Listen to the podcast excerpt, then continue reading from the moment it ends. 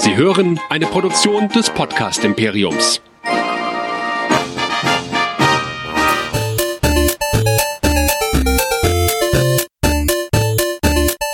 Ich bin Luke Skywalker und ihr hört Nerdizismus, der nerdige Podcast. Viel Spaß!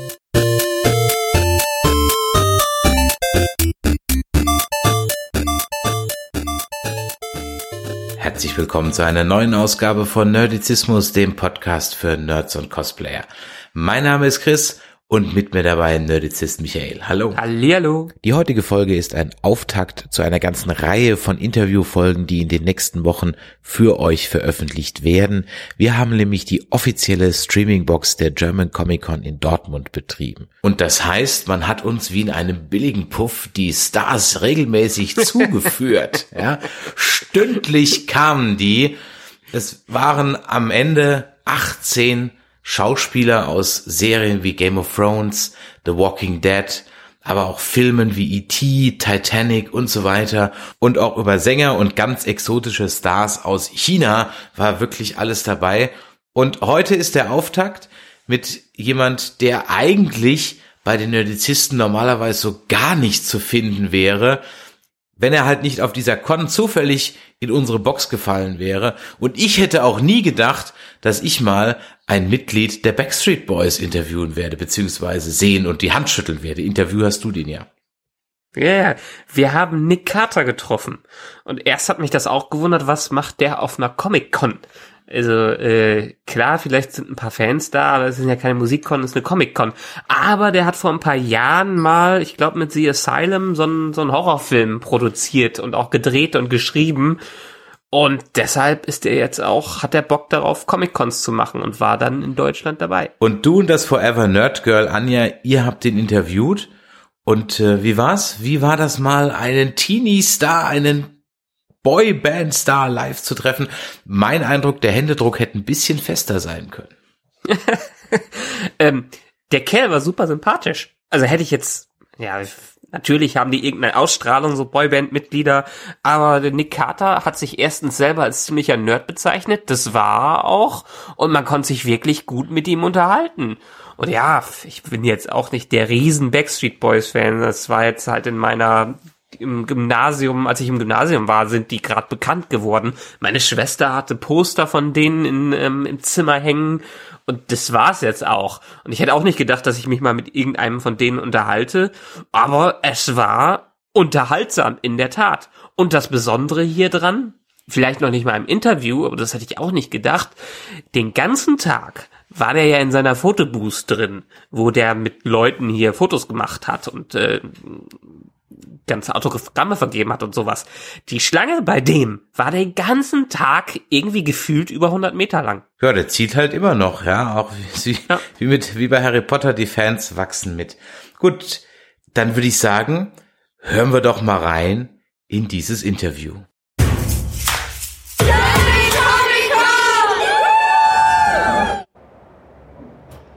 Hi, we are with our first guest here, Nick Carter from the Backstreet Boys. Hi. Hello. How are you? I'm very good, very good. Enjoying Oh, the German fine, that's morning? Yeah. Um, German coffee, yes. Yeah, so uh, Nick just, uh, yeah, he announced that he can speak a little German. So. Yeah, I'm Bisian, yeah. A little bit. Yeah. From from when? From when we were coming here when I was 15 years old. Okay, yeah. Yeah, so I mean, it was the only way that I could talk to my girlfriends who were German at the time. Oh, cool. So so we can have a real conversation in German Ah, right now. nine, nine. so, and you're enjoying Comic Con today? Uh, I love Comic Cons. Um, these are some of the most uh, fun that I have when I'm coming to them. You know, get a chance to meet actors who you know Yeah. from movies and, and TV shows that I've watched. Uh, um, hang out with incredible fans that uh, that have show that are showing up and showing their love. Uh, it's it's really it's a lot of fun. It's it's a it's a little bit of a break outside of what I do. Yeah. Uh, you know from shows and you know we were just here recently you know this last fall in, in Germany um, Yeah. you know on, on tour not not here in Yeah. Dortmund but Yeah. you know uh, so but it's it's cool it's a, it's a, a nice little experience outside Yeah. of what I do You had a long Las Vegas gig the last yeah years, right? yeah we did um, last year well for the past two years prior to this year uh, we were out in Las Vegas and we had a residency, and, and that was that was really amazing. Such a great opportunity, and, and uh, for us, um, you know, to kind of like reintroduce ourselves as a band and and to you know kind of reestablish our career after so many years, and and uh, it actually made it to where I moved there.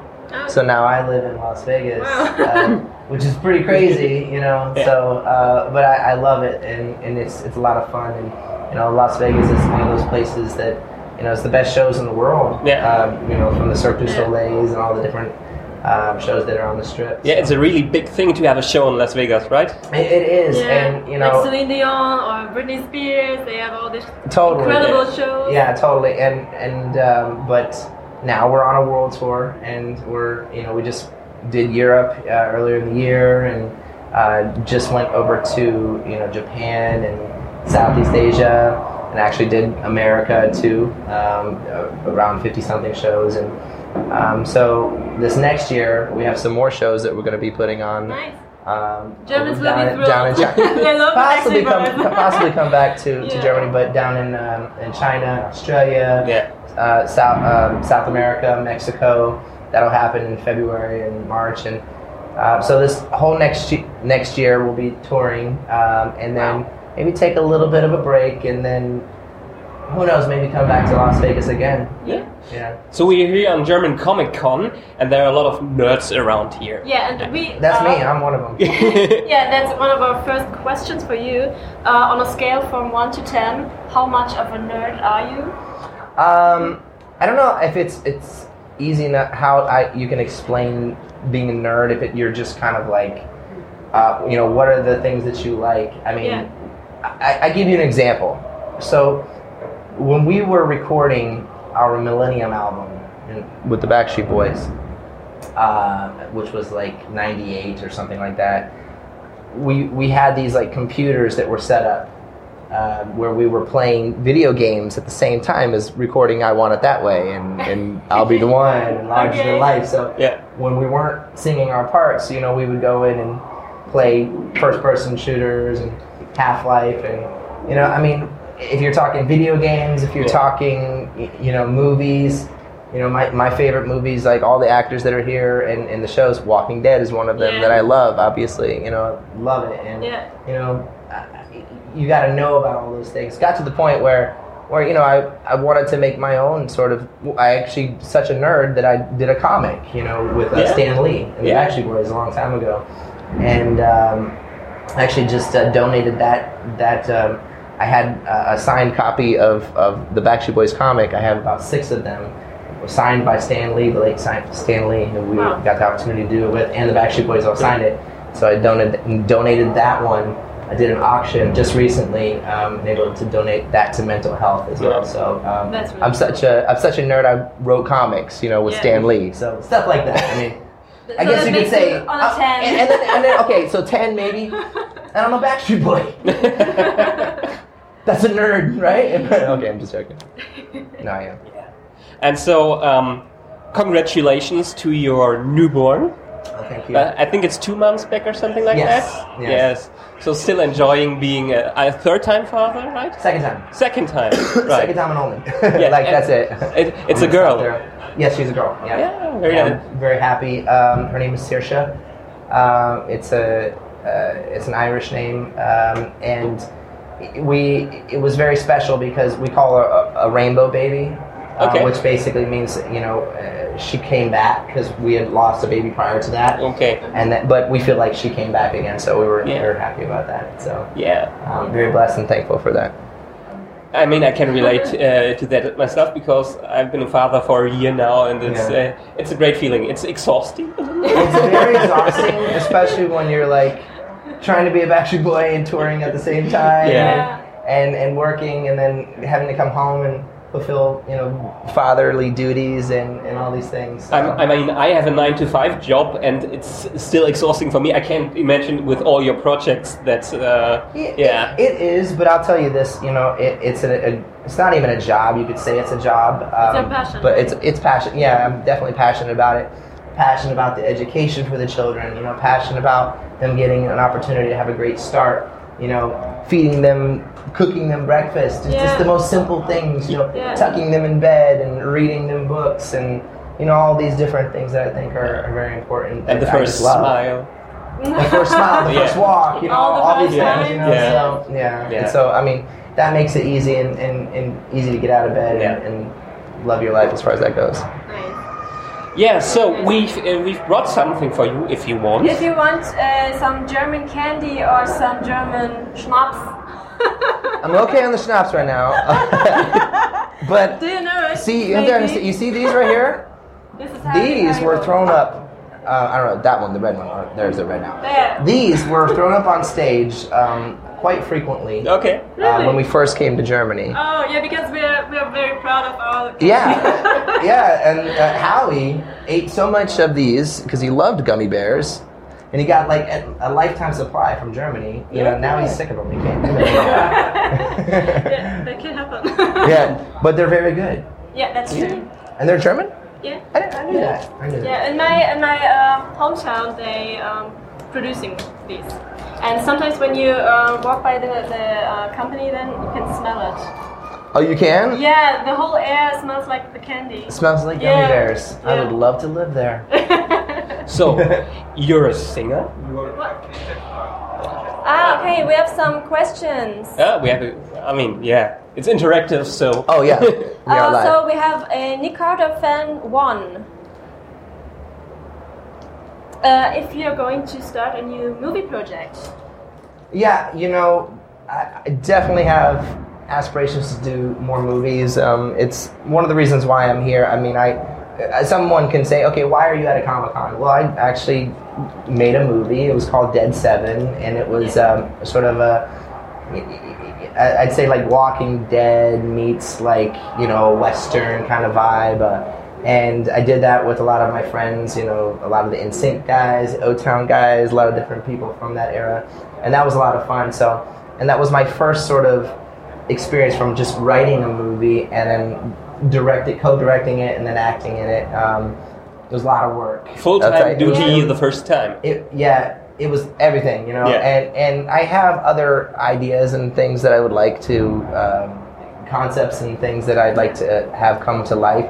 Right now, I think it's very important that you know we're finishing out the the last Backstreet Boy album, the cycle, the touring, and kind of getting that finished. Um, but I do definitely have aspirations to do another one. I have an, I have a couple really good ideas that I want to do, but I'm just kind of getting through. I have a newborn baby, so it's like you know you have to Yeah. focus on what are your priorities in life. For me, you know, uh, my children are extremely important, and I want to make sure that I'm there for them at the most crucial time. So, but you know, at the same time, when they're sleeping or they're in school, I can just start writing down again. I love writing. I love I love creating. So I definitely have aspirations to do another movie. and I think it's nice uh, that you want to write it or direct it and act act in it, so Yeah.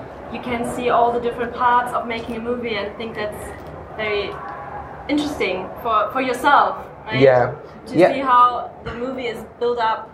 Oh well, that's that's the um, that's the beauty of, of creation. Yeah. Um, whether it's from music or if it's doing a movie or you know, it starts from nothing, and then Yeah. and then you have to turn it into something, and then the steps to get to from A to Z are is a lot, and then Yeah, there's a lot of ups and downs, Yeah, and it's like and a journey. it's a journey, and it's never perfect, and I think that's what art's all about: is being you know the imperfection which becomes perfection. So we have one more thing. Sure. It should be easy for you because you're a singer. I wonder what they're gonna do. Oh, I Do, do, uh, do you know any Christmas carols? I um well, I know some of our own songs. Yeah. Do you uh, do you know the Oh Christmas Tree? Oh Christmas Tree?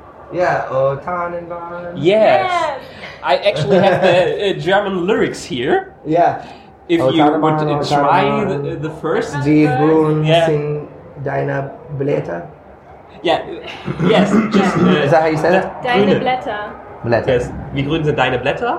Wie grün, grün sind deine Blätter? Ja. So, oh Tannenbaum, oh Tannenbaum, wie grün sind deine Blätter? Yeah. Perfect. I think I used to sing that like when I was little. Yeah, there, there was like a, a, a musical, like a little play that I had done, and we sang it in German. Yeah. I remember Really that. cool. So congrats to your German. Yeah, I want to learn more. I definitely want to learn. You know, here's the thing. I, I don't know if this is like a feed that goes just in Germany or not. Um, uh, I'd look to spend a lot more time here. Okay. You know, in Germany, um, there's some really cool things that are going to happen.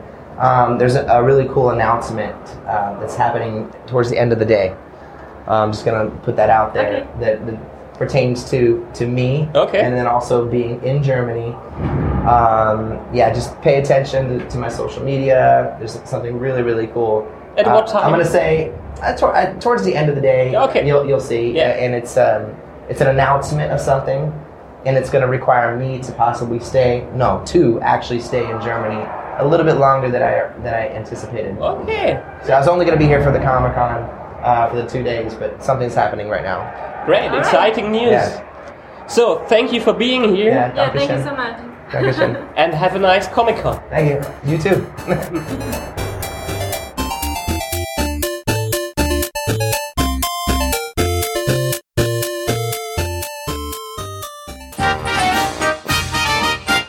Eine Produktion des Podcast Imperiums.